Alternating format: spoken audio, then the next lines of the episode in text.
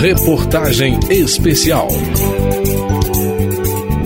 Uma em cada três mulheres afirmam ter sofrido violência obstétrica em instituições de saúde privada. E esse número é ainda maior no SUS, chegando a 45%, de acordo com a pesquisa Nascer no Brasil, da Fiocruz. Eu sou Amanda Aragão e quero falar sobre esse tipo de violência, a que está dentro das maternidades brasileiras.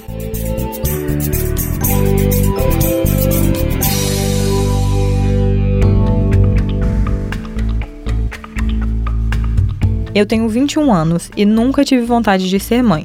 Pelo contrário, eu sempre tive muito medo, até porque na minha cabeça, passar por uma gestação seria um processo extremamente doloroso para o meu corpo e para o meu emocional. E estudando sobre um tipo de violência estrutural que está dentro dos hospitais e maternidades do Brasil, eu entendi que grande parte do meu medo vem daí. Uma das jornalistas aqui da Rádio Câmara, a Vera Morgado, mãe de um adolescente, me disse que, da perspectiva dela, toda mulher que já pariu sofreu algum tipo de violência. Será? Em 2023, a Câmara dos Deputados instalou uma comissão especial para investigar e propor soluções para esse tipo de violência. Mas antes de falar sobre soluções, a gente tem que falar sobre o problema. Vale dizer que não há uma lei federal que defina a violência obstétrica, e por isso foi importante ter uma comissão como essa na Câmara. Mas leis estaduais e municipais já falam do assunto. É o caso de uma lei de Pernambuco. A Maria Suzana Pereira vai ler o texto dessa lei.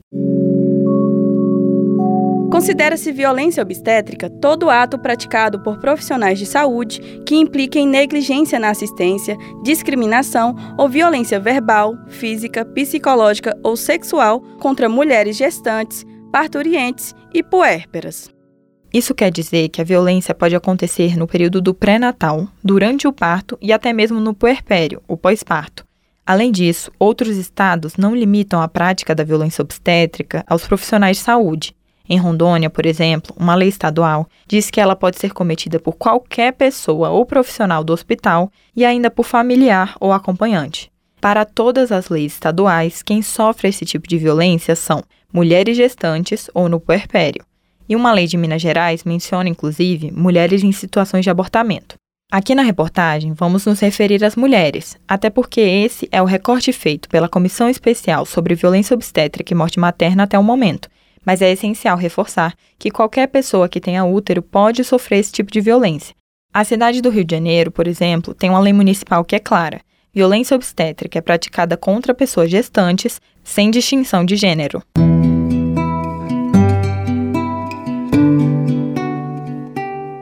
Segundo os especialistas convidados pela comissão especial, a violência obstétrica possui recorte de renda, raça e idade. Quem mais é afetado por esses problemas são as gestantes de baixa renda, que sofrem discriminação dentro do SUS, gestantes negros e indígenas e as adolescentes. E por que isso? O atual secretário de Saúde do Estado do Rio de Janeiro, Luiz Antônio Teixeira Júnior, afirmou que a discriminação por renda faz com que os profissionais de saúde se achem no direito de tomar decisões pelas gestantes e impor procedimentos sem consenso. O mesmo vale para as adolescentes.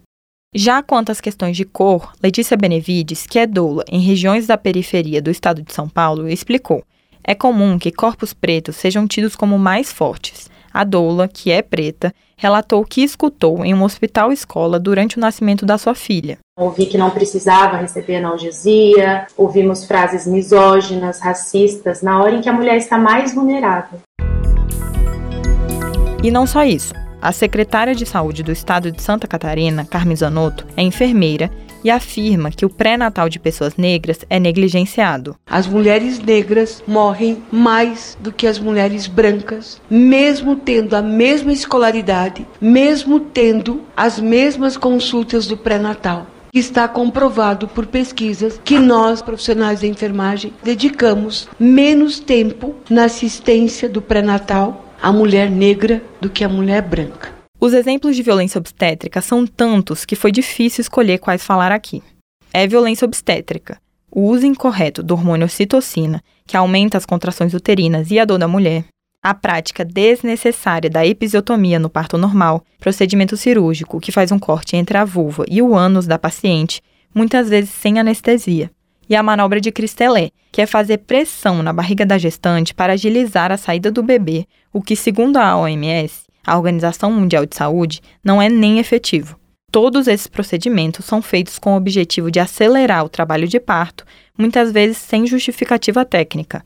A deputada Ana Pimentel, do PT de Minas Gerais, é médica e, durante a sua formação, fez estágio na área de obstetrícia, onde a episiotomia era procedimento padrão mesmo a OMS recomendando a intervenção em apenas 10% dos partos vaginais. Eu vi, por exemplo, mulheres negras, uma em especial, serem submetidas à curetagem sem anestesia. Uma mulher em específico estava passando por uma situação de abortamento e ela foi submetida à curetagem sem anestesia e mulheres sendo submetidas a procedimentos como o médico colocar a mão inteira dentro da vagina dela e puxar a cabeça do bebê. Eu assisti isso. Mas como surgiu o termo violência obstétrica?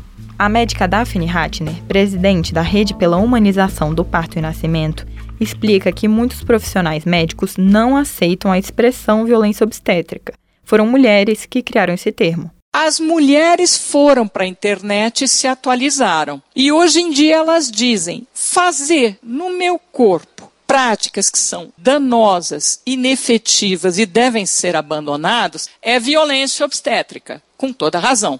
Os profissionais viram e dizem, mas eu sempre fiz isso, por que, que agora isso está sendo chamado? E eles recusam a aceitar que seja violência. Marcela Montandon, representante do Conselho Federal de Medicina, diz que a entidade repudia o desrespeito às mulheres, mas pediu que o termo violência obstétrica não seja utilizado na lei, porque traz uma conotação negativa para os obstetras. Segundo ela, se a profissão for estigmatizada, cada vez menos médicos vão querer se especializar em obstetrícia, e isso pode ser um problema. Mas, durante as audiências públicas da Comissão Especial sobre Violência Obstétrica e Morte Materna da Câmara, várias entidades discordaram do pedido. Como a própria Câmara dos Deputados reconhece o termo violência obstétrica, que dá o nome à comissão especial, vou usar a mesma nomenclatura aqui, e é importante esclarecer que nenhuma das leis estaduais sobre o assunto colocam o médico como o único profissional capaz de praticar violência obstétrica. Eu sou Amanda Aragão e no próximo episódio vamos falar sobre as consequências da violência obstétrica. Espero você lá. Reportagem especial.